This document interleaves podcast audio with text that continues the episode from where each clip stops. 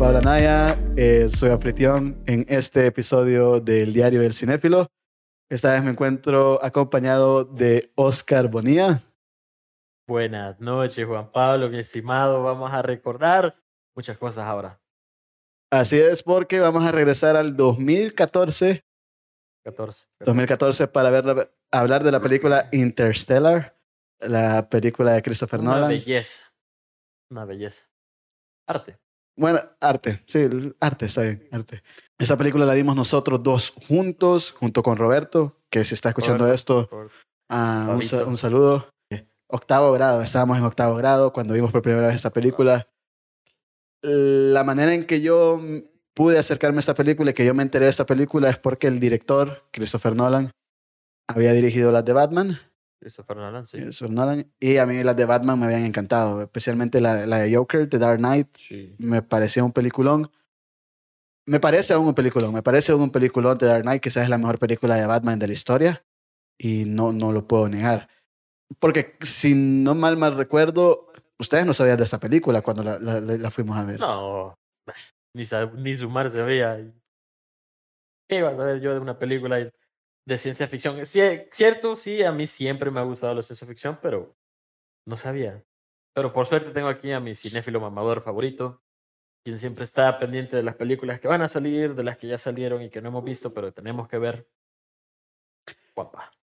Sí, so- so- soy así ahora, pero el, para ese tiempo, para el tiempo que yo fuimos a ver Interstellar, yo solo veía películas de superhéroes porque era un, Eh, sí, sí. digamos, adolescente de 14 años que, como vos dijiste, a duras penas podía sumar a, esa, a ese grado. O sea, pero ver una película de superhéroes para alguien de 14 años era quizás lo mejor que podía pasar.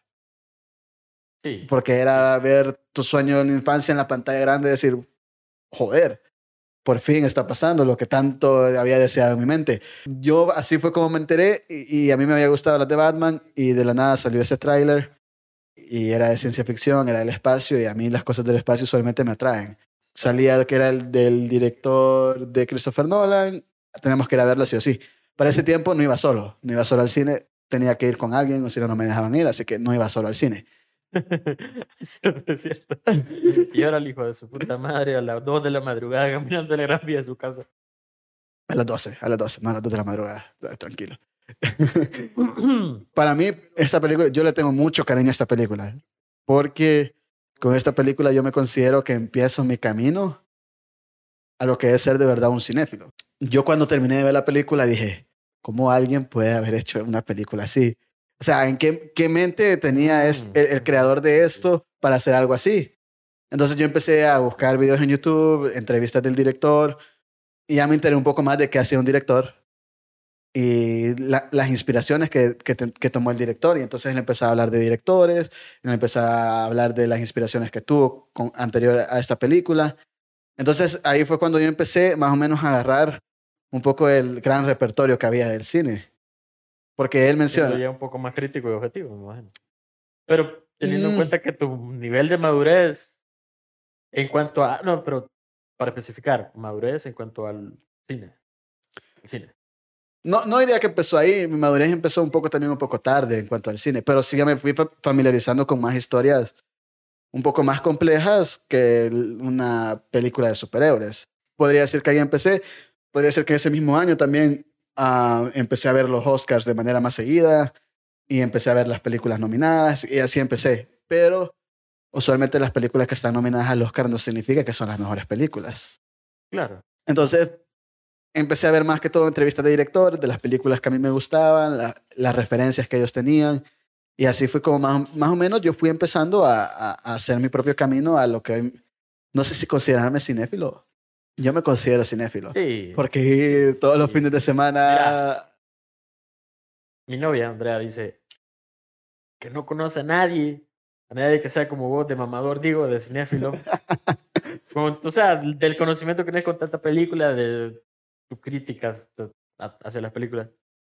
Nadie, ni siquiera yo no conozco a nadie más que sepa de las películas que, que mencionaste en, en, en el podcast de HBO, de la North by West o Northwest. North by Northwest. Nor- no- North by Northwest. eh, y de esas tres que dijiste, ¿De qué años son? Uf, O sea, ¿quién va a saber? A eso, eso. que ir a los Eso sí 40, lo demuestra, ¿Quién va a 50. saber? Sí. No. O sea, ¿quién? ¿Quién? ¿Quién? Yo creo que vieran Golden en la noche y vieran esas películas viejas, pero no, Vamos a no, dejarlas no, ahí, no. no. vamos a dejarlas ahí. Entonces, por, por eso es que No, no, no, es que en Golden daban películas viejas. Sí, sí, sí. pero recuerdo. ya si estabas viendo muy noche, pues peligroso. Pero- sí, pero sí recuerdo Walter, recuerdo Walter. Pero pa- para mí por eso es que yo le tengo mucho cariño a la película, porque siento que fue el- la que inició el viaje, que hasta hoy en día sigo encaminando y pienso encaminar hasta el final de mi vida. Pero no sé cuál es el valor sentimental que, que vos le tenés a esta película, en, en cuanto, por Mira, ejemplo, el mira. cariño que yo le tengo. En octavo grado, mira. Octavo grado, tratando de hacer memoria y tratando de acordarme dónde es que estaba sentado, porque nosotros nos hablamos más que todo por estar el mismo grado. No, espérate, me equivoco. Octavo grado, no estamos en el mismo, mismo grado más. No, pero recién nos acaban de separar de sección. Ajá, fue de séptimo octavo, que no. Pero vos estabas en el A. Estaba en el A, vos estabas en el B. Sección A. Bueno, pero eh, la cosa es esa. Eh, hablábamos siempre, pero recién nos cambiaron de, de grupo, de grado, donde ya no íbamos a tener tanto contacto. Pero por suerte sí seguíamos hablándonos y todo. En la escuela el ser del A, el B y el C era algo pendejo. Decían los del A, decían que los del C acá, los del B que el A. Pendejadas de niños. Pero eh, a pesar de eso sí seguíamos hablando. Roberto, Roberto, Fabito. Eh, seguimos hablando, seguimos en contacto, o sea, seguimos en, en, en pendejadas, pendejadas juntos, como siempre. Pero eh, me gustó ir con ustedes porque en ese momento Roberto empezaba a ser uno de los con, con- como los que más hablaba, con los que más me llevaba, con todo el de verga. Vos ya dijiste, eres el introvertido que todo conoce. el introvertido que todo conoce. Pero, en fin, vamos a verla juntos, a ver la película, empezar a verla, yo diciendo, hey, qué vergona introducción. qué- qué-". O sea, todo, todo me fue, me fue impresionando. Yo imagino que ya todos la habrán visto. Así que puedo, como puedo que hablar Sí, sí, sí, sí, sí, sí, como cabal detalles de toda la película. Sí, va, porque vamos a repasar toda la película. Es una película de siete años, no estamos hablando de una película nueva, así que no, no hay ningún problema. Sí, no, no hay ningún no problema. la. No, sí. eh, Bueno, eh, la parte, la parte principal, bueno, no principal, sino que la parte con la que empieza la película, ellos yendo a manejar, la hija metiendo tercera. Claro, yo- ¿dónde entra la- Me recuerda a alguien que está aprendiendo a manejar. eh, me, toda la relación que nos muestran de padre e hija. O sea, empezando desde ahí, maje, cuando el bicho le dice, arregla esa mierda. sí. Y a la niña, ¿querés manejar el dron? Sí, ve, yo, yo me acuerdo que cuando fuimos a ver la película en el cine, pero no, no sé si es mi mala memoria o si quizás fue otra película, pero al principio de la película yo no los veía a ustedes muy metidos en la película. Ah, no, claro, yo, yo, iba, yo, no, yo iba con expectativas diferentes. No, Yo- no. Yo recuerdo que incluso hasta hablaban y a veces hacían una broma de vez en cuando. Yo usualmente, y eso siempre desde que, desde que he ido al cine, yo siempre estoy en silencio. Es como que no puedo hablar, estoy callado. Y si lloro, trato de hacer el menos, el menos ruido posible, porque yo lloro mucho en las películas, entonces tengo que hacer el menor ruido posible. Confirmo. Eh, pero al, principio no estaban del todo metidos, sí me acuerdo, pero poco a poco las películas lo fue como que metiéndose un poco. Y es una película larga, Sí, porque sí. es una película larga, más de dos horas de duración. Sí, recuer- sí recuerdo eso, que al principio del todo, como no conocían la película, no habían visto ningún tráiler ni nada por el estilo, no estaban del todo metidos en ella y ya después, poco a poco, estaban pegados a la pantalla, literalmente no se podían ni mover. Entonces, creo que habla muy bien de la película también. sí, sí. No sé si ya antes habías visto alguna película de Christopher Nolan antes de Interstellar. Disculpame mi ignorancia, pero yo soy el punto de vista aquí del normal, que no sabe nada, casi nada de películas. Pero si me hablamos de Christopher Nolan, sé que las de Batman, como ya lo dices, son de él. Ujú. Sí, la vi. Mi cabal, igual me gustó la que mencionaste. Me gustaron en general todas. Pero, eh, a ver qué más. Antes, Ah, sí, pero Tenet es Tenet, aunque después, fue Tenet. eh, eh, después de eh, Interstellar. El, el catálogo de Christopher Nolan, antes del de Interstellar, Ah, el origen. fueron el las, origen. las tres de Batman. El origen es una de El ellas. origen, calidad, calidad de película, otra que me encanta. El origen, Sí, sí conozco un poco de su recorrido como director en las películas que ha hecho. Sí. sí, porque antes, a ver, él empezó con su carrera con un cortometraje. La primera que hizo fue Following. Después empezó con una que se llama Memento. Después fue Insomnio. El Gran Truco. Empieza la de Batman, El Origen y llegamos a Interstellar. Sí, sí. Ah, para ese punto yo sí, yo, yo sí solo había visto las de, las de Batman y El Origen también. No había visto ninguna otra de él. Ajá, correcto, igual, igual, igual. El Origen recuerdo, a ver, la vimos en la casa con mi familia y yo recuerdo no entender nada. Porque estaba más pequeño aún. El Origen del- es del 2010. Un sueño que un sueño, Sí, que un sí, sí. sueño. uf. Pero recuerdo no entender nada y aún así, en la parte final de la película, estar súper metido en ella y súper tenso. y- y lo van a lograr o no lo van a lograr, que la camioneta, que están haciendo la patada con la camioneta, que va a caer al agua, y lo van a lograr, no lo van a lograr. Y eso para un grillo de 11 años, yo no entendía lo de un sueño de otro sueño. A mí me decía un sueño de otro Sí, sueño, sí, lo sí, entiendo, La semilla, que no sé qué, que no sé cuándo. pero no entendía nada más. Entonces, lo que sí sé de Christopher Nolan es que sus películas son complejas, excepto las de Batman. Siempre siento que a- pesar de que no entendas todo, de que no estás entendiendo todo lo que está pasando en la película, Christopher Nolan tiene el poder de hacerte sentir algo. Meterte en la película. Meterte que llena la hacer, película. hacer que tengas el interés y, como decir así, además del interés, fíjate que la palabra se me fue, pero creo que es porque estamos un poco indispuestos respecto a neuronas. Podría ser experimentar. Mm, quizás, quizás. Es que la manera en que él te hace meterte en la película porque te, te agarra, te agarra sin duda. Sí, sí, sí. Si no es bien en el, en el principio, pero conforme avanzas te va dejando ahí como que... Sí, porque son, son las de él son películas bien complejas y, y, y muchas veces él las trata de explicar y terminas la película y terminas más confundido cada vez que te lo explica. Pero siempre estás diciendo, "Eh, qué- chivo lo que estoy viendo, qué bueno Sí, lo que sí, estoy sí, sí, viendo, sea, aquí me lo estoy pasando increíble y es, es algo que solo él- siento que solo él ah, puede hacer con algo tan Ajá. complejo. La frase, la frase, no entiendo, pero me gusta. Ujú. No entiendo, pero me gusta. Creo, creo que es la mejor manera de explicar una, una película de Christopher Nolan. Para vos es esta la mejor película de Christopher Nolan. Sí, sí. Mm, pero es que Tenet. Si no Tenet. ponemos- Oh. Tenet. Tenet.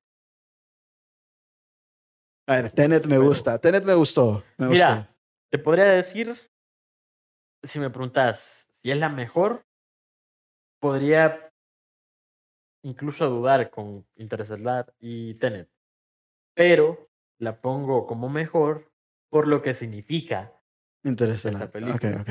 Porque la otra, si bien la fuimos a ver y, ajá, con Milo, pues. Sí, fue con Milo. Los tres salimos, pero pendejos. Pendejos. Más de lo que ya somos, no, No, pero y siento que también pendejos. Tenet se sintió. O sea, para mí se sintió. Sé que no es la gran película, pero se, se sintió. A mí me gustó. Y creo que también fue porque era la primera vez que iba al cine después de la pandemia. Tengo, tengo esas fotos. Quiero, quiero, lo siento, pero quiero ver esas fotos. Yo, te- con Tenet fue la primera vez que volví a un cine después de la pandemia. Y yo, para alguien que iba todos los fines de semana al cine antes de la pandemia, poder volver a ir después de más de ocho meses, que yo pensé que iba- a ser más largo aún el, el, el, el, periodo de espera, pero al final fue, fue ocho meses. Y volver al cine, a pesar de que no fue en, el, en mi cine pref- preferido, al cine que siempre voy, y no fue la mejor experiencia porque no me gusta el cine, que es el Cinepolis de Multiplaza. Pero aún así, la, la película me hizo olvidarme de eso, de que estaba en ese cine y estaba completamente en ella. Pero para mí, y también la fue a ver con vos, la mejor película de Christopher Nolan para mí es Dunkerque. Oh, Dunkerque. Sí, sí, sí, sí, sí, también es buena. Para mí, solo, sa- ¿sabes cuál es el único actor que se me viene a la mente? ajá. ¿Adivina? ¿Quién? Harry Styles, Bane, Tom Hardy. Tom Hardy, Tom Hardy. Tom Hardy, ok, ok. Actorazo. Man, solo con la mirada Ujú. Sí, es un actorazo y Christopher Nolan lo sabe usar de puta madre en todas sus películas. Pero para mí es Dunkerque. Me gusta Interestelar. Siento que Interestelar no es la mejor película de Christopher Nolan, pero es la película más personal de Christopher Nolan y lo más Christopher Nolan que hay en el mundo. Ah, En el nivel de complejidad, lo del tiempo. Y emocionalmente siento que es la película más cargada que tiene Christopher Nolan en toda su, su, su, su filmografía. Pero a mí Dunkerque, sí, sí, sí. No, pero yo no, no, no, no cambio. Interstellar. Interstellar. Está bien. Interstellar. La mejor película para un bichito ahí de 14 años más. Es que salir para tener 14 años y salir de esa película. No, calidad. Calidad de película. Yo recuerdo que llegué, llegué a la casa ese, ese día y no podía dormir. No podía dormir. No, yo sé que sí dormí y hasta soñé que iba en la nave en la que se va al final. Mm, mm. Con la que se va con. ¿Cómo se llamaba el.? Cuando va a buscar a Lion Hathaway Sí, pero ¿cómo se llama? Star, contar. con Tars. Con Tars. con Tars. Tars. Sí, pero yo no podía dormir porque yo, cuando terminé de ver la película, o sea, a ser sincero, yo no la entendía del todo. Obviamente era yo de octavo grado, el nivel de complejidad era otro nivel. Lo que sí recuerdo es que sí medio sabía de la teoría de cuerdas. Ok. Y eso, puta. En ese entonces para mí era una maravilla. El solo saber de una teoría de la relativi- relatividad, teoría de, la, de cuerdas, eh, ya era como que puta, me sentía. Ah, ah, sí sé algo. puro pendejo, puro pendejo. Pero, pero sí me acuerdo que cómo tocaban el tema de ciencia, aparte de ser ciencia ficción, sí tenía su ciencia, ciencia verdadera. Ujú. Y en lo que estaban hipótesis, por decirlo así, como el, el, el, el, el agujero negro, el agujero de gusano. el agujero de gusano. Gargantúa, por cierto, se llama. Shit. Es hoy en día una imagen que dicen que es básicamente así es un agujero sí negro. salió la foto y era parecida. Es parecida, la verdad. Entonces, Entonces eso es lo que me gusta, que tiene su parte de ciencia verdadera, verdadera. sí, no, no, no es del todo ficción. La verdad es que tiene bastante ciencia y, si ves el detrás de cámaras y cómo se preparó Christopher Nolan para esa película, ves que con- consultó con físicos de verdad, astrofísicos de verdad. Entonces, y se nota en la película, se nota, se nota, se nota en la película por completo de que de verdad consultó a astrofísicos porque te lo quiere. te- te- la película te lo trata de explicar en un modo bien científico, bien cabrón. Sí, sí, sí, sí. Ah, La ecuación del tiempo que tenía que resolver Ana. Juana, tu madre, tu madre. para hacer un repaso de la película, empezamos de que la Tierra ya no aguanta más, Valió verga. la Tierra O sea, ya no se puede vivir en ella, no. y si vas a trabajar de algo, solo puedes ser granjero. Ya y no, eso era, era otra cosa, el tema que tocaban de que cuando vos, cuando la Tierra ya queda así, porque vamos para eso, se supone, que las, las profesiones que verdaderamente importaban, ingenieros, ya no necesitamos. ¿para qué? Directores de cine, ¿para qué? Director de cine, ¿para qué? Solo eran granjeros, médicos y casi solo eso ya. A lo mucho que se muestra en la película, profesores, profesores, porque van a la escuela. Profesores, Van a la escuela, profesores, van a la escuela. profesores. Había, bueno, Todas las demás profesiones ya, adiós, ya no las necesitamos. bueno, hay un juego de béisbol en plena de la película. Pero eso hasta, hasta vos lo puedes hacer. O sea, pero a lo que voy es que, ¿cómo nos demuestra una realidad posible? Por Pues- eso decimos que además de tener ciencia ficción, se mete verdaderamente en algo que sí es posibilidad. Entonces la, la Tierra es imposible, ya no tiene salvación. Lo único que se puede salvar es la humanidad. ¿Cómo? Hay una- un plan de ir a buscar otro planeta que sea... Dos planes. Dos planes. Hay dos planes, hay dos planes. Eh, el primero es encontrar un planeta que sea habitable para los humanos. El problema es cómo enviar los humanos al, al- a ese planeta a través de un agujero ah, gargantua. Bueno, pero- gargantua. Gargantúa, gargantúa. Garga- a través de la gargantúa, ¿no? Pero, eh, El agujero negro. y desde el primer momento de la película, nos empiezan a demostrar cómo ya, cómo, eh, cómo se explica esto. Cómo ya está trascendiendo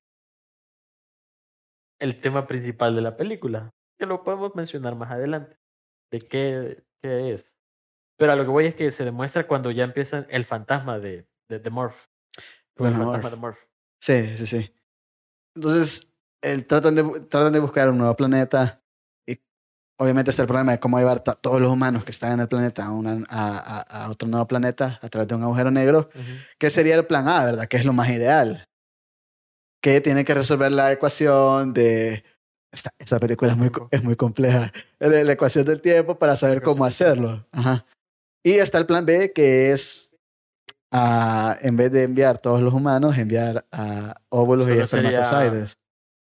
Pero lo que yo no entendía era que eh, ya hasta el día de hoy, mira que hasta ahorita me vengo a dar cuenta, si ese plan era mandar los, los óvulos fertilizados o Y los Los huevos. espermatozoides, ajá. los huevos, eh, se iban a liberar solos, ¿no? O se iban a, a crecer solos y luego los que crecieran a los demás y así, como generación por generación. O iba a ir alguien que iba a estar como haciendo los preparativos y demás. Supongo que iba a ir un científico, ¿no? Para hacer... Bueno, No, no lo especifican porque al final lo que quieren hacer es que los humanos Pero te hacen pensar, para que que en esa par- parte sí te dicen, ah, mira, queremos mandar a alguien que nos encuentre un lugar para vivir. O vamos a mandar esto y nosotros valemos, nos quedamos aquí, morimos. Y ahí es donde entra el personaje principal, a Matthew, Ma- que lo interpreta, in- interpreta a Matthew McConaughey. Ah, Ah, desde que, ajá, ese también me, me, me atrapó porque es buen actor también. es buen Buen actor, actor. es buen actor, es buen actor, eh, muy buen actor. Eh, que él es el encargado para llevar a cabo la misión y encontrar un planeta. El problema es que, claro, tiene una familia. Lázaro. La misión La Lázaro. misión Lázaro, que es la de, ir a, la de ir a buscar planetas, que ya hay varios otros científicos y otros astronautas que están buscando más dentro de, de otros sistemas. ¿no? Pero, pero, pero, eh, mencionan que cuántos eran, cuántos planetas habitables o posibilidades. A los que ellos van son tres. En, originalmente eran tres, pero solo van a dos. Bueno, solo van a uno. Ah, sí. Solo van a, sí, solo van a dos. Solo van a dos. Solo a dos. Pero eran tres que tenían, que tres. visitar. Y además de esos tres, habían como otras galaxias, ¿no? Sí, como otra galaxia. Pero las otras galaxias las ignoraron por completo, murieron y ya no nos No, importa. pero al final no, no- no es lo importante. Lo que importa es la misión de, de, de Cooper, ¿no? Que, Lázaro, no, pero es que lo, lo, lo dije por, porque la misión se llama Lázaro. Se llaman así. Y Lázaro ya sabemos qué, pero revivió. El problema es que Cooper tiene una familia. Ah. Tiene a Morph, que es su hija pequeña. ¿Y por qué le puso Morph? Murphy. Por la ley de Murphy. La ley de Murphy. Pero para vos, ¿qué significa la ley de Murphy? Un fucking no. Nunca, nunca le he dado mucho, mucho pensamiento a si hasta se lo Murphy. dice él. Yeah, whatever can happen will happen. Lo que pueda pasar, va a pasar. Sí. Pero el, el, el significado que normalmente se le da. No, no, no lo que sé. puede salir mal, saldrá mal. Ok. Pero el significado que le da el papá es por el que el nombre de ella es especial. Y no es eh, malo como lo cree ella. Ok. Mira, que aprendí algo nuevo hoy. Ah, sí, tiene un hijo mayor, tiene, tiene un hijo mayor también, que lo interpreta. Es como que no le importara. Pero Es que ya está mayor. Y también es un, es un hombre. Lo interpreta Timothy Chalamet, por cierto, increíble. No, no sabía que estaba en esa película hasta que la volví a ver. Ah, y claro, a la que más le afecta y la que no quiere que su papá se vaya, por lo menos sin la promesa de que va a regresar es Murphy. Y Murphy, sí. creo que está, entramos en una de las escenas más emotivas de la película, que es cuando él se va a despedir antes de que se vaya. Ay, no, no, no, no, no, no. I need to fix this before I go. I'll keep it broken so you have to stay. After you kids came along, your mom, she said something to me I never quite understood. She said, now, we're just here to be memories for our kids.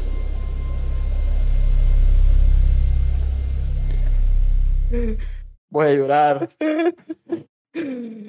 Oh, Me duele la espalda. Ay. Ujú. Y surge la palabra, la palabra que al final termina siendo súper importante en la película, que stay, ah, quédate.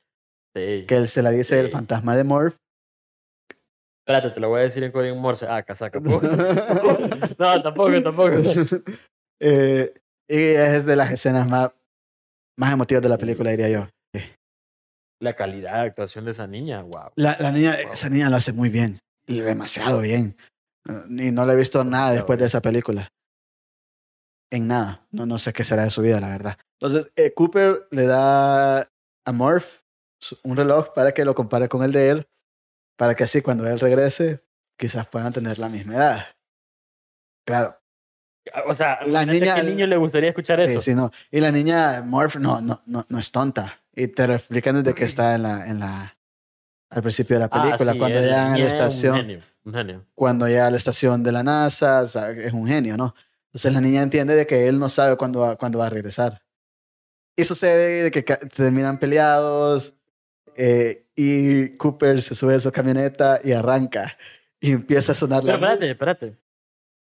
Espérate, antes de eso, la escena para que, que, que, que me gustó también esa parte fue que Cooper iba manejando y busca entre las cosas. Busca entre las cosas, sí, sí, sí, porque cuando por primera vez ven las Cuando coordenadas, la primera vez fueron, cuando fueron, ven la- el código Morse y eh, descubren la ubicación de la NASA, Morph se esconde debajo del, del asiento. porque se suponía que él iba a ir solo. iba a ir solo porque ahí podía ser peligroso.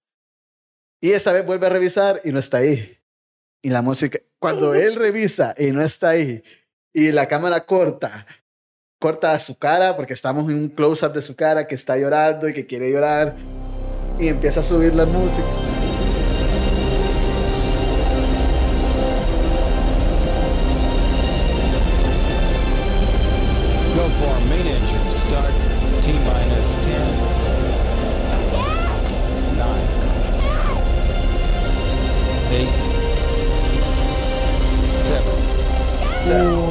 Música suena tan fuerte y yo me acuerdo que en el cine sonaba increíble. Yo no podía escuchar ni mis pensamientos, te lo juro, no lo podía escuchar. Eh, fun fact, me acuerdo que ahí leímos de que la, el soundtrack para grabarlo y lo hicieron también con un órgano en una iglesia. Ah, una iglesia de- Británica, si no me equivoco, eh, de Inglaterra. sí, británica, británica. Inglaterra. Pero un órgano. Sí, no, es de... y, y, el cómo te pone el soundtrack de esa película es como que te mete aún más en la película. No, ¿y quién diría que un órgano, que, que, un instrumento tan antiguo sonará tan del futuro? Pero la música se empieza a escuchar lo más fuerte posible. No, no escuchas nada en el cine más que solo la música y empieza el conteo de T-5.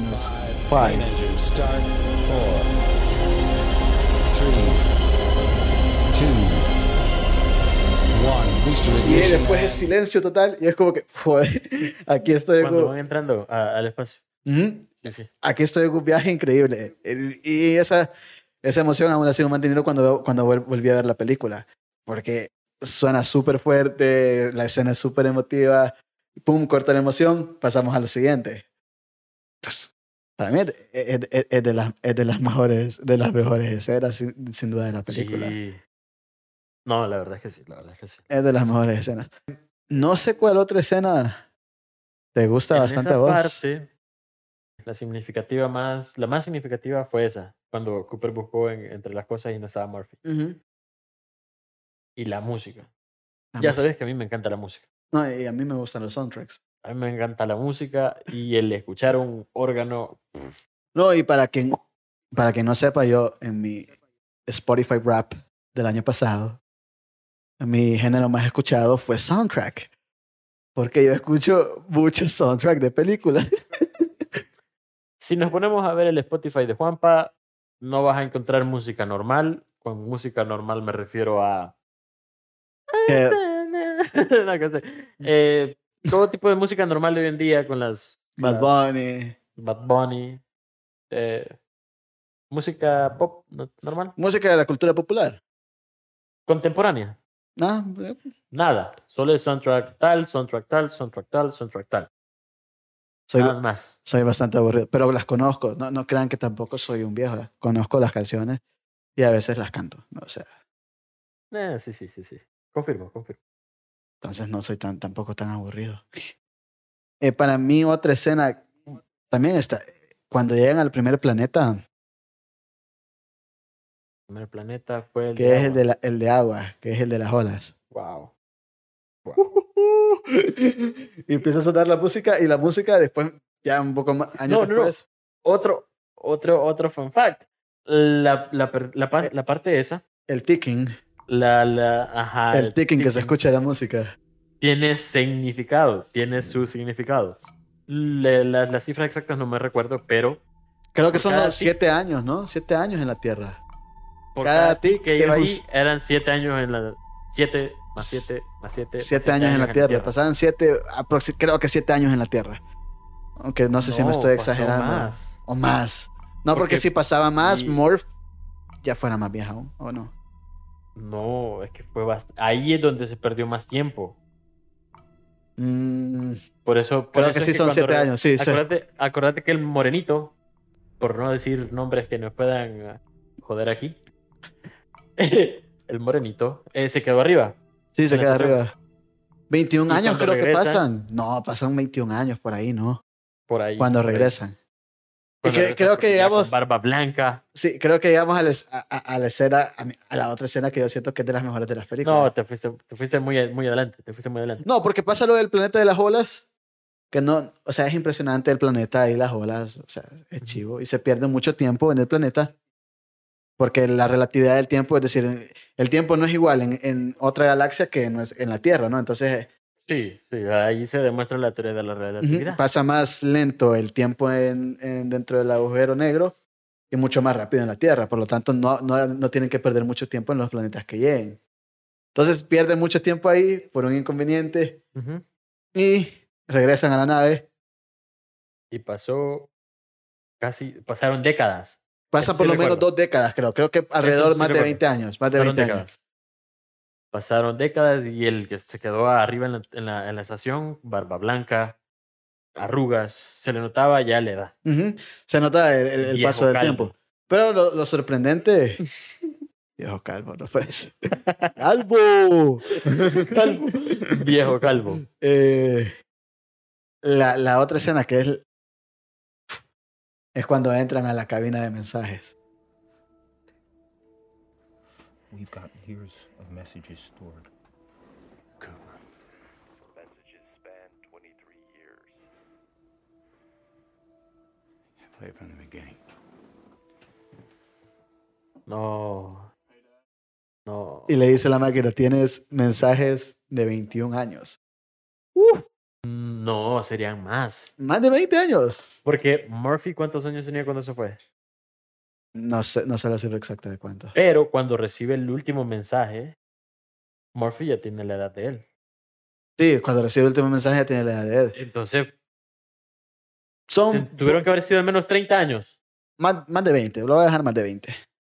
Pero el chiste es que tiene acumulado todos est- estos años en mensajes y los empieza a ver cómo va creciendo. Empieza con el hijo, porque solo el hijo le manda mensajes. Sí. El hijo y el abuelo, que es el que cuida a, los, dos, a los dos niños. Y empieza a ver al hijo crecer. Después lo ve ella con su esposa. Después lo ve con su nieto. Después que se muere el abuelo. Después que se muere un- el hijo. Después que se muere un hijo. No. Y que le dice el hijo que ya, ya no va a volver a mandar ningún mensaje porque no está seguro si los está recibiendo. Sí, sí. Y cuando ya pensé que iba, cuando piensas que va a iba a cortar, morir. llega Murphy. Murph. Ya una mujer adulta. Ya con la misma edad de él cuando abandonó la Tierra. Y la actuación de, de, de Matthew McConaughey en esa escena, que, que empieza a llorar y se le ve la emoción, que, Pero está, se- que está hasta sonriendo porque en cierta parte de las noticias que le están dando sus hijos son, son, son, son buenas. Pero él está llorando Sí, porque obviamente ha perdido abuelo. toda esta época de la vida con ellos. Ya me dieron ganas de llorar. Estoy viendo que sí. es una de las escenas más fuertes de la película. De las escenas más fuertes y Pero más, es que- más o emotivas. sea, el sentimiento que te pone, Mm. en el que te mete, el sentimiento que te transmite, qué increíble. Sí, no, y Matthew, Matthew McCona- McConaughey lo hace demasiado bien en, en- en esta escena. Y Matthew McConaughey venía, antes de hacer esta película, venía de ganar el Oscar a Mejor Actor Principal. ¿Con cuál película? con ah, Dallas, Dallas Boyers Club, que hace de alguien que tiene VIH-Sida. Mm, Y antes de eso, ese mismo año, en 2013, o sea, antes de 2014, antes de Interstellar, había hecho El Lobo de Wall Street. Que es cuando le Oh. hace el... mm, mm, Mm. ajá. Sí, sí. O sea, ya venía... su o sea, su, cuando él empezó actuando, hizo muy buenas películas. Después medio se fue perdiendo en comedias románticas. Y estos dos, esos dos años fue como que vino para arriba otra vez. Entonces, se nota que es un buen actor. Y que la gente le empezó a dudar de Sí. él. Pero no debería haber dudado de él. Ah, pero pasa eso y, tienen que, y ya no tienen el tiempo y no tienen el combustible suficiente para visitar los otros dos planetas. Los otros dos. Y les toca tomar una decisión. Tienen que, basado en los datos que ellos tienen de los anteriores astronautas y doctores que fueron ahí, Cabe aclarar. Todos dicen hay que ser objetivos. Y aquí se hace la primera mención del tema principal de la película. ujú, Acordate. el poder del amor, gente. El poder del amor. El poder del amor. La familia y fe no. La familia- No, no, no, no, no, no, sin, sin estupideces. Estamos hablando de que el amor, el amor trasciende dimensión, dimensiones, trasciende Espacio y el espacio, tiempo. el tiempo. Mm. Increíble. Bueno, ahí se hace la primera mención. Se, ¿Cuándo? se, se muestra la hipótesis. Es la primera mención porque en Hathaway, que, que es la doctora, ¿La doctora qué? I don't remember her name. No, la- no recuerdo su nombre. Ah, bueno, pero en Hathaway. La- en Hathaway. En Hathaway, eh, tiene, ella decide ir al planeta de un, doc- de un doctor. Doctor Edmund. Edmund. No, el doctor Edmonds es el planeta que al final van. Ah, Pero a- al planeta que ella quiere ir es donde no han recibido ah, datos dentro de un buen tiempo. Y eh, porque es el de era un que científico con él, quería ir a rescatarlo. quería ir a rescatarlo porque tenía una relación con él. Quería ir a rescatarlo. Pero mientras tanto, el otro planeta, que es el de Edmonds, ah, que es el que había estado guiando también la, la expedición, uno de los Que pioneros de la, la señal también. Uno de los pioneros y estaba mandando datos muy prometedores. También estaba, aún seguía enviando señales y que aún estaba ahí. Entonces al final ella quiere, ella dice que tiene una corazonada de no ir a ese planeta sino al otro, a donde está el, el de su amado, ¿no? Y ahí muestran la, la, la teoría del amor y todo. Lo, la primera vez que lo mencionan. Entonces al final deciden ir al del Dr. Edmonds. Que para la sorpresa, para mi sorpresa, es Matt Damon. Matt Damon. Es Matt Damon. Matt Yo Damon. no sabía que Matt Damon estaba en esta película. Sabía de Anne Hathaway, sabía de Matthew McConaughey y sabía de, de Michael Caine, que es el científico que Uh. los manda. Sí. Sí, Pero cuando vi a Matt Damon, dije, ¿qué hace Matt Damon en esta película? sí, sí. Estoy sorprendido, estoy sorprendido, la verdad. Sí, fue lo que más me Quizás fue el momento que más me sacó de onda la película, porque dije, yo no sabía que estaba este actor en esta película. Pero no me voy a quejar tampoco, porque es Matt Damon, Sí, ¿no? sí. Pero al final nos damos cuenta de que ese planeta no es, tan pro- no es, pro- no es prometedor, Y la manera en que nos damos cuenta. con un- una unidad TARS también, que ellos la analizan y que ven que los datos han sido modificados y explota. Una vez esos datos son, a, a- a- ha sido programado, Llevándose al morenito. ujú, una vez ah, se acceden a esos datos, está programado para que se autodestruya todo. Entonces nos damos cuenta de eso, de que al final los datos no eran prometedores, que eran una mentira y habían sido manipulados. Por el doctor. Entonces al final sucede unas escenas después de eso también muy épicas. El doctor escapa con la nave de ellos y va a ir a la estación rotatoria. Uy, sí, sí, sí. Y constantemente le van diciendo, eh, no abras la puerta, no abras la No se compuerta. enganche o no- no. No, al primero le dice, primero le dicen, no, se, no te enganches, que no se enganche porque si no se iba a escapar. Cuando él se engancha porque no se logra enganchar, ellos se dan cuenta de Lo que... no hace es- de mala manera. Ujú. Ellos le dicen, no se enganche, no, es, no, no abra la compuerta, no está bien enganchado. Al final aún así la abre, se destruye la nave rotatoria, se destruye él. Y empieza a girar. Sí, pero lo que a mí me gusta de esa escena es el silencio total. Cuando se explota. Ah, sí, sí, sí. Hay una gran explosión que medio se escucha por un momentito, que es fuerte, y después el silencio total. Y vemos la cara de los dos como de, de- de- de- de no sabemos qué vamos a hacer ahora, cómo vamos a regresar. Ujú. Y Cooper empieza a acelerar. Y le pregunta, ¿qué vas a hacer? Y él dice, acoplar dos. Endurance rotation is 67, 68 RPM. Okay, get ready to match our spin with the retro thrusters. It's not possible. No, it's necessary. Y empieza la música a subir de volumen otra vez.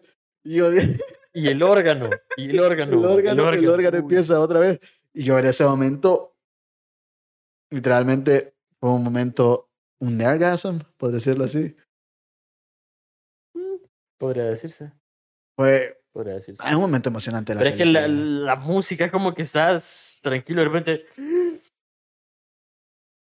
Te, te excita, te excita. Sí, A sí, un, sí. niño, a un niño le excita. A alguien de 14 años, pero eso fue, e- era excitante. Era excitante. Era un piloto excepcional. Sí, ahí nos damos cuenta que era eh, un piloto de Piloto ninguna. excepcional. Sí, es como el Ana- un Anakin Skywalker, un Luke Skywalker. No sabes de lo que estoy hablando porque no has visto Star Wars. So, Eh, sí he visto, pero... medio. Ok. Pero eh, nos damos cuenta que es un piloto excepcional, pero tiene que, tiene Claro. que irse. Él tiene que irse. Tiene que abandonar la nave porque ah, no lo va a aguantar la nave rotatoria porque ya no tiene la suficiente gasolina. Y entonces deja Anne Hathaway para que vaya al otro planeta. Y él se suelta. Y la maniobra también es algo espectacular, Uy. que es rodear el agujero negro, el agujero de gusano, para Con el agarrar. impulso de los demás módulos. Y con el impulso también del agujero, impulsarse. Pero tiene que soltar peso para que el impulso sea mayor. Entonces él se deja ir a soltar, Va suelta soltando Tars, suelta eh, Tars. Tars, que ahí lo suelta, y después Eh, y la doctora se llevó al Ranger. ah, no me acuerdo cómo se llama. otra, otra, otro, Otra- otro droide así, sí, sí. Se suelta él, suelta Tars, y después le dice va, que tiene que dejar, que él tiene que irse. Porque para Sí. que él, ella pueda llegar a otro, a otro planeta, tiene que irse. Y se suelta. Y viajamos al, al agujero de gusano. Uh. wow. Y aquí pasa la otra, la otra escena que, que nos pasamos, que nos pasamos cuando empieza la misión y la doctora ve una mano y ella la trata de alcanzar. Sí, eso fue, fue al principio, cuando empieza la misión. sí, nos sí, sí. pasamos esa escena que, es bastante, que bastante buena. Y es ella misma que se está dando la mano desde la otra dimensión. con, ajá, con o ellos. desde con lo que, la otra parte del tiempo. con lo que el- ellos se refieren a ellos. Porque se supone que en un, un agujero ah, sí. ese agujero negro fue puesto ahí por alguien y ellos lo llaman ellos. Por alguien. Ellos. Ellos. Entonces se supone que cuando ellos son los que también estaban dando el mensaje, pero ya se descubre después que no. Lo y vamos se a descubre después que no, cuando por primera vez entran al agujero negro dentro de su galaxia, se da la, en Hathaway se da la mano con alguien, con un fantasma, Con ella misma. que es con Con ella misma. no, yo, Sí, no, no, es ella misma, no es ella misma. Es Matthew McConaughey, es Cooper. Ah, perdón, perdón, sí, es, Cooper, es Cooper, es Cooper. Es Cooper. es Cierto, Cooper. cierto, cierto. Cooper. Perdón, perdón. Porque cuando entramos a este agujero de gusano nos damos cuenta de que al final Cooper es el que este- había hecho todo. Cooper es el que manda las coordenadas de la NASA. Cooper era el fantasma de Murphy. Cooper es el fantasma de Murphy. En otras palabras, ellos son ellos. La Ellos misma humanidad lleva a la humanidad al punto donde están. Sí, porque todavía él dice, nosotros lo hicimos, Stars. Ujú. Puede que no ahorita, pero en muchos años seremos capaces de hacer todo eso y más. Y aquí viene mi problema con, con, con, con esta escena. ¿Cuál? Con esta escena. Este, este Este en específico. Final. están- Sí, cuando entra como a la- al cuarto de Morph y son un montón de cuartos de Morph Oh, sí, en sí, varios sí. tiempos. Sí. Porque el- los efectos especiales son maravillosos. Como está el escenario de eso es maravilloso, me, me gusta. Pero para mí, el problema que yo tengo es de que, y es uno de los problemas que tengo con las películas de Christopher Nolan, es que me lo quieren explicar todo. Sobre explicación. Está bien que des una explicación de algo porque si tu tema es complejo, obviamente lo tenés que explicar. Y está bien. El problema es que él lo sobreexplica. A tal punto en que al final terminas más confundido antes de que se entienda, termines sintiendo algo, que es lo que él trata de buscar, ¿no? En Tenet lo dice, no trates de entenderlo, siéntelo. Y está bien que diga eso, pero no sé por qué Y después. con eso fue suficiente. Ajá, pero no sé por qué después me lo explica otras cinco veces y me deja más confundido. Entonces quisiera que sí me va a decir, no trates de entenderlo, solo siéntelo, que no me lo explicara cada cinco minutos, porque si no me va a prestar atención a la explicación y me va a terminar más confundido. Entonces, pasa lo mismo en esta escena, porque de la nada Tars empieza como a explicar lo que está pasando aquí y también Cooper y es como que no quiero saber nada de eso, no, no quiero, no quiero, no, en este momento no quiero saber nada de eso, quiero saber que va a ser Murph, que va a ser Cooper, ahorita que ya descubrió con la información que ya tenemos, porque visualmente está bien logrado todo y es algo que Christopher Nolan yo siempre le respeto, es un virtuoso con la cámara. Solo él puede hacer lo que él puede hacer con la cámara. Solo él puede contar las historias como él puede contar esas historias, que con el vergue del tiempo y todo lo demás. Entonces, me gustaría que esa parte de la película no me la hubiera explicado Así como se hizo. cómo se hizo, sino que si ya tenés la herramienta visual, usala. No me des, no me pongas un robot a explicarme qué es lo que está pasando porque pierde el feeling. Con un 90% de, de honestidad. Ujú, como- correcto. Porque para mí siento que pierde el feeling. Porque estás en este increíble monumento visual y tenés la voz de un robot explicándote qué coño está pasando. Entonces a mí no me gusta eso. Mm, Me gustaría más, o sea, sentirlo más.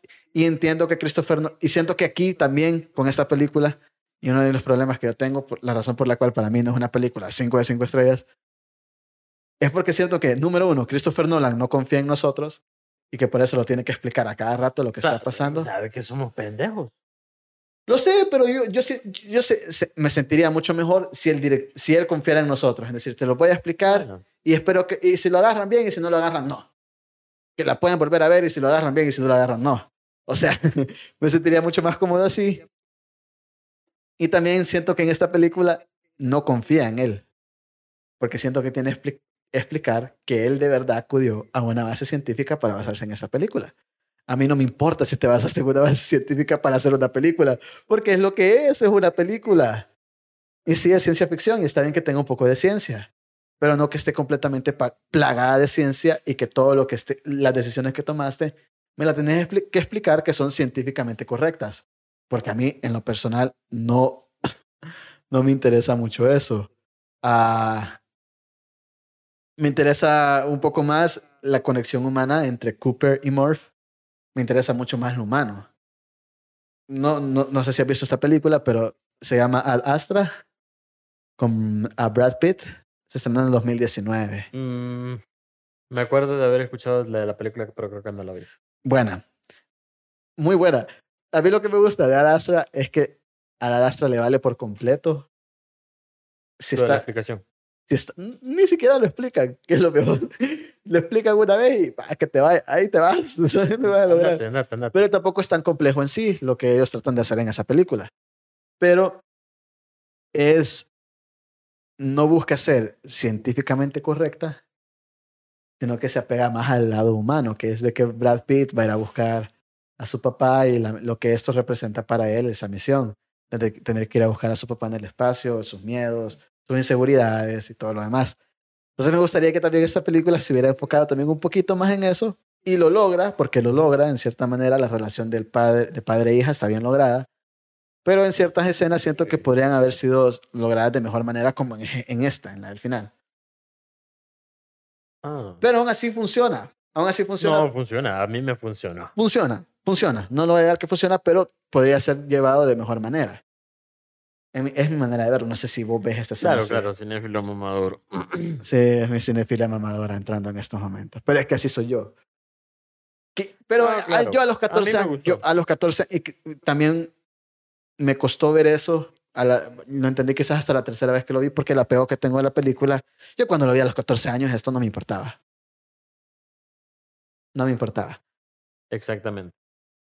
Quizá sería bueno ser otra vez ese niño de 14 años, la verdad. Pero bueno. Uy, sin duda, sin duda. Sin duda, sin duda. Ah, y nos damos cuenta que, claro, Cooper es el fantasma de Morph. Ellos prácticamente. Lo que nos deja el dicho que nuestros padres, los padres solo son el fantasma del futuro de sus hijos. Así es. Ay, Qué buen dicho. Lo traje para filosofar a esto, no para hablar de la película. Pero me gusta, me apetece. Ah, ¿Qué te puedo decir? No, y, y claro, te- cortamos a que Morph resuelve la ocasión. La, Sí, la resuelve. pero yo recuerdo que ya estaba resuelta. Solo faltaban los datos que Cooper mandó cuando se Ujú. metió al agujero negro, que no lo mencionamos. Sí, que, que es lo que empiezan Él a también se transmitir. desprendió del, del transportador giratorio. Una, para salvar a la doctora y dos, para recoger los datos con Tars. Ujú. A ver si podía enviar datos, si era posible. Al final sí es posible, porque está en, como en esta habitación, ¿no? De, de Morph. Y por eso es que, la, que Murphy eh, logra resolver la Resolver la con ecuación. ayuda de su padre. Ujú, Con ayuda de su padre. Y después de eso, cortamos a, a Cooper. Que Cooper está en, una, está en un hospital. Oh, sí. Y lo vemos en esa estación, que están jugando béisbol, le pegan a la pelota y la pelota se va para arriba. y rompe Como que fuera el origen. Sí, como si fuera el origen. Sí, sí, sí. Y nos damos cuenta que se ha, se ha resuelto la, la ecuación y la estación en la donde se encuentra, porque no es el nuevo planeta aún, sino que es eh, la estación Es Cooper. El momento del viaje de. Ya vamos a llegar a. Es como el intermedio entre el planeta Tierra, Tierra y, y el, la galaxia. el otro planeta. ujú, la otra galaxia con el Ajá. planeta habitable, ¿no? Ujú. Es como ahí donde se, se alojan para Es como el transbordador. Ujú, más o menos, transbordador. algo así. Entonces, eh, lo que me da risa es que le dicen: ¿Dónde estoy? Ah, está en la estación Cooper. Ah, qué buenos son el ponerlo por mi nombre. y el doctor solo se ríe y le dice: Por su hija. Por su hija. Y nos damos cuenta que la hija aún está viva. Claro, el problema es que cuando el tiempo que ha pasado Cooper Viva. dentro de ese agujero ha- sido muchos años. No estamos hablando ya de 20. Estamos Muchos hablando de los- años, ah, pero lo que, a, lo, a lo que voy, quizás muchos para la Tierra, para la Tierra, pero pocos para él, porque él pero está en mismo minutos para estado. él, porque Sí, lo sí, sí. encontraron cuando ya casi iba a acabarse el oxígeno. Sí, sí, sí. O sea, él no, para él no ha pasado nada. Él no ha pasado casi nada de tiempo. Pero para la. Tierra ya pasaron por lo menos 40 años. 40 años. La ver en el hospital a Ah, pero se tardó en llegar. Se tardó en llegar Ah, porque, porque, estaba en estación. Sí, se tarda en la estación y también ah, va a visitar. Han como reconstruido la granja donde vive Murphy. La donde casa vive donde estaban ellos. Y está Tars ahí, lo empieza a Y está reconstruir. Tars, lo empieza a y lo reconstruir. Lo repara y ya tiene a su amigo de nuevo. Y después sí, ya va a ver a Mor- ya va a, ver a bueno. Morph. Claro, Morph ya está, está al hecho de su muerte. Era de... Sí. Está al hecho de su muerte. Bien chula la viejita. Sí. Y Chula está la con viejita. toda la familia. Está con toda la No. familia. Pero la familia eran hijos, nietos, Abuelos. bisnietos, Sí. tataranietos. Y tatara, tataranieto quizás. Es la familia más extensa, sí, definitivamente. Sí. Y nos damos cuenta en el reloj aún que Cooper le regala. a Tiene el Walter reloj. Y lo comparan. Que a mí esa escena me gustó también. La comparación de los relojes. Sí, y le dice, Y le- y le- dice Morph a Cooper. Ah, no, No, no, no, Cooper, pero le amor. pregunta. ¿Cómo sabías que volvería? ¿O cómo sabías, cómo sabías que, que iba a regresar por ti o algo así? ¿Cómo sabías que iba a, iba a volver? Iba a volver. ¿Cómo sabías que iba a volver? Y le señala el reloj ahí, ¿verdad? Y le dice, "Fue- era tu fantasma. Sí, sí, era mi fantasma. ajá, y lo sabía. Ella lo sabía, ella lo sabía. Y fue que le dijo que sabía que iba a regresar porque su papá se lo prometió. Wow. Wow. No vayas a llorar, por favor. No, no, no, no, no. Muy buena escena, muy buena escena. Muy buena escena y le dice, ah, ve a buscar a la doctora, que es en Hathaway, ¿no? Ah, sí. ella, te sí, está sí. ella te está esperando en, el nuevo en nuestro nuevo hogar, en nuestro nuevo hogar, porque es el planeta habitable que pueden llegar. Pero ojo, ojo cómo son las mujeres. No, no puede ser. La Lo peor es que tiene doctora novia. se fue a este planeta a buscar. Sí tengo y después me va a pegar, pero eh, nadie se arrepiente de ser valiente. Eso lo dijo Hugo López en la serie de Luis Miguel, calidad de serie, por cierto. No. Pero mira que ella fue al planeta este a buscar al doctor algo, ya no recordamos el nombre del doctor. Porque de quién es, quién es con quién tenía la corazonada, por, a quién quería rescatar. porque tenía algo con él, Ujú. Ujú. pero tenía algo con Cooper. Sí, sí, sí. Ujú, Mujeres, qué malas son. Solo quería mencionar ese detalle. Amor, no me vayas a pegar, te quiero. Continuamos. Ok. Eh, y termina la escena con ella, ya de viejita, de que le dice, ah, Sí. vete, ningún padre merece ver morir a su hijo.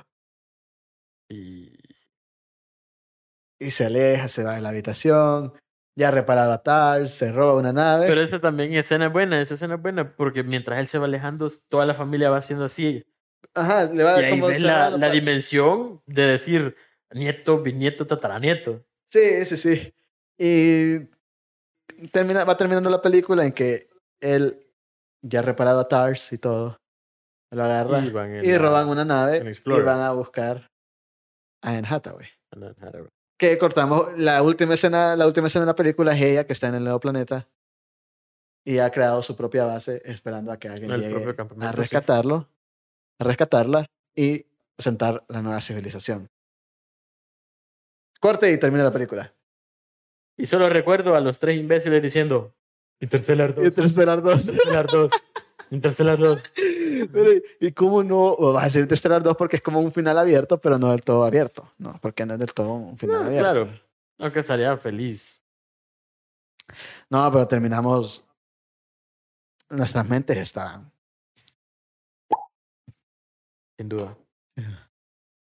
Pero no sé si hay alguna línea de la película que vos digas, esta línea me la guardo. Porque yo soy así, de que yo veo una película y tengo una línea. Hay varias líneas que me, que me quedan línea. guardadas. Unas que las dedico. Creo que esas son, esas son de las que de las que ya mencioné. Podría ser la de donde está en, en, en, en, el tiempo hecho tres dimensiones para que lo podamos entender. Ujú, eh, que le dice que los padres son el fantasma del futuro de sus hijos. ujú. Creo que esa es una de las. Esa es una de mis favoritas. Tendría que recordar a fondo cuáles son las demás. Mi favorita sería una de Michael Caine, cuando le dice a soy un físico, no le temo a la muerte, le temo al tiempo. Ah, sí. Que le dice amor. Buena, buena. Bu- buena frase. Y la del amor es lo único que trasciende la dimensión del espacio y tiempo, Ah, claro. que es claro. la legendaria, ¿no? Pero yo, yo creo que mi favorita sí, sí sería esa. Soy un físico, No le temo a la muerte, le temo al tiempo. Bueno, Me identifico sí. un poco con esa frase yo también. La verdad es que sí, deberíamos hacerlo. Deberíamos hacerlo. Por eso, cuando tenés miedo de hacer algo, deberías hacerlo. Ajá. Por eso estamos aquí hoy, en un podcast. No me refería a eso, pero ya sabe a qué me refiero. Ah. Ok, no vamos a hablar de eso ahorita. Eso va a ser otro podcast para donde vean que es el chisme. Sí. Otro chisme, chisme. Lo que a todos les gusta. ¿Qué es lo mejor? ¿Qué es lo que mejor ha envejecido de esta película? Para mí, eh, o sea, para mí, soundtrack. Porque yo soy de música. Para mí también es el soundtrack. O sea, para yo escucharla hoy, digo, ¿cómo no pude apreciar mejor en su tiempo este soundtrack tan... que me vuela la cabeza? Porque me encanta. Para mí también es el soundtrack. No, no, no, no lo voy a negar. El soundtrack también me parece que lo- es lo, lo que mejor ha envejecido de, de, de esta película. No ganó premio a, a, a mejor soundtrack en, la- en los Oscars. No entiendo por qué no ganó premio a mejor, a, a mejor soundtrack en los Oscars. Sí ganó mejores efectos especiales. Por lo menos ahí estuvo nominada. Sin duda, sin Y duda. también son muy... Pero para mí es el soundtrack, lo que hace Hans Zimmer con el órgano. Ese agujero negro con esos efectos, calidad. Para mí lo que hace Hans Zimmer con, con el soundtrack ya es de otro nivel. Es uno de los soundtracks que más he escuchado desde que, desde que lo escuché por primera vez y lo sigo escuchando hoy en día. Así que creo que habla muy bien. ¿Es esta película una obra maestra? Vos podrás decir que no. Vos podrás decir que no, pero yo, no. para mí, sí. Una obra ¿Por- maestra a nivel de lo que me gusta a mí, que a mí me encanta la ciencia, me encanta el universo. Eh, hoy en día me gustan bastante los, las teorías todo eso me encanta. Y la manera en que ellos lo logran poner en una película de ciencia ficción, pero hacerla parecer como si en realidad esto es verdad. Volvemos, los agujeros así son, ya se demostró. Sí, son bastante parecidos. Es increíble, o sea, cómo logran decirte esto es ciencia ficción, pero es ciencia. Y esa es la parte que a mí no me gusta y la que me hace que yo diga no es una obra maestra. Para mí no lo es, por lo mismo de la sobreexplicación. Está así de ser la obra maestra. Está Ah. muy cerca para mí de ser la mejor película de Christopher Nolan no y la la obra ciencia. maestra. Es la La sobreexplicación. sobreexplicación, sí, la sobreexplicación, que es lo que Christopher Nolan y la ciencia, que él quiere decir, esto es científicamente correcto, mi película tiene ciencia y aquí lo estoy probando Sí. para que no, para que me crean. Por eso es que siento que no, a veces siente, yo siento que él no confía en él mismo ni confía en nosotros, porque nos lo explica mucho y nos quiere hacer saber de que esto de verdad estuvo con un astrofísico y consultó cuando hizo esta película. Por eso para mí Dunkerque es, para mí Dunkerque es la obra maestra de Christopher Nolan, por lo mismo. Él es un virtuoso con la cámara y lo muestra en esa película, en Dunkerque. Lo muestra de manera increíble. Es una película súper simple, es porque Dunkerque es simple. La única explicación que tenés que tener de Dunkerque sucede al principio de la película. Ni siquiera habla Tom Hardy. Y es una película súper callada también, o sea, casi ni hablan. Por lo tanto, no hay, no hay para que te lo sobreexpliques y tampoco es un, un trama súper complejo para que te lo tengan que explicar una y otra vez. Y, lo que, y justamente lo que hace con la cámara, porque en la escena donde él está, donde están en la playa, dice, el personaje principal, por decirlo, porque no hay como un personaje principal, se acuesta en la playa porque lo están bombardeando y ves las explosiones. Y se detiene justamente antes de él la explosión del chero principal y le cae toda la arena encima. Esa escena yo no sé cómo la hicieron. Hasta el día de hoy yo lo- Mm. toda, toda la película está plagada con cómo putas hicieron esa escena. Que alguien me explique cómo las hicieron. Con, con Interstellar sucede lo mismo, pero con Dunkerque creo que lo lleva a otro nivel y lo demuestra más aún. Por eso para mí es muy buena y la se la recomendaría a cualquiera ver Interstellar. Se la recomendaría a cualquiera. Sí, claro, claro, sin duda, sin duda alguna. Y y gracias a Interstellar conocí lo que es para mí y lo que considero para mí ahora mi película favorita, que es 2001, una odisea en el espacio. Que gracias a 2001, una odisea del espacio sucede esta película, porque está inspirada en esa, en 2001, una odisea en el espacio. Que es una película que a mí me encanta y es como mi película favorita. Si me das a elegir una con un- apuntándome con un arma, porque son demasiadas películas. Sí, cinéfilo mamador, sin duda. Mm, Sí, lo soy. Ah, Mm. Pero sí, consideras que es una muy buena película, se la recomiendo a cualquiera, se la puedes recomendar a cualquiera. Pero no, no la tengo ahí en estardante de que esta es una obra maestra. Es intachable por donde vos la veas. Yo no la tengo ahí. A los gustos que- colores. Sí, a los gustos colores, obviamente, pero yo no Pero la tengo algo que ahí. yo le digo a Juanpa. No porque no te guste, no es que no sea buena. O no porque no sea tu favorita, no es la favorita de otro. En este caso. Y lo entiendo, sí, lo entiendo. Y sé que debe ser la favorita de muchos. Y si es la favorita de muchos, yo le diría, pues muy bien, la película que te gusta es muy buena. Pero es que si alguien me viene y me dice mi película favorita es Rápido y Furioso, por favor, por favor. O sea, Ah, si vamos a hacer ese ah. comentario, si alguien viene y me dice mi película favorita es Rápido y Furioso, por mi favor. película favorita es La Familia. Ah, Los memes de, de Vin Diesel. No Memes. puede ser. memes. Los memes. No sé si hay algo más que quieras agregar de la película, algo que se nos haya saltado quizás. Sobre la película, hmm, hablamos básicamente de todo, la verdad. Creo que no, creo que no. Tocamos bastante. Sí, sí, sí. La verdad es que, el que viva el poder del amor. Vale. Eh, la película la pueden ver en. Ahorita está en HBO Max, obviamente, porque es de Warner Bros. La pueden ver en HBO Prime. Max. Está, aún no sé si aún está en Prime Video no está en Prime Video. Yo recuerdo que la vi en Prime. Es que estaba en Prime Video antes de HBO Max. Entonces supondría que está aún. Yo recuerdo que la vi en Prime. Podría estar en Prime Video y si no, naveguen en profundo en la internet y ya saben dónde encontrarla.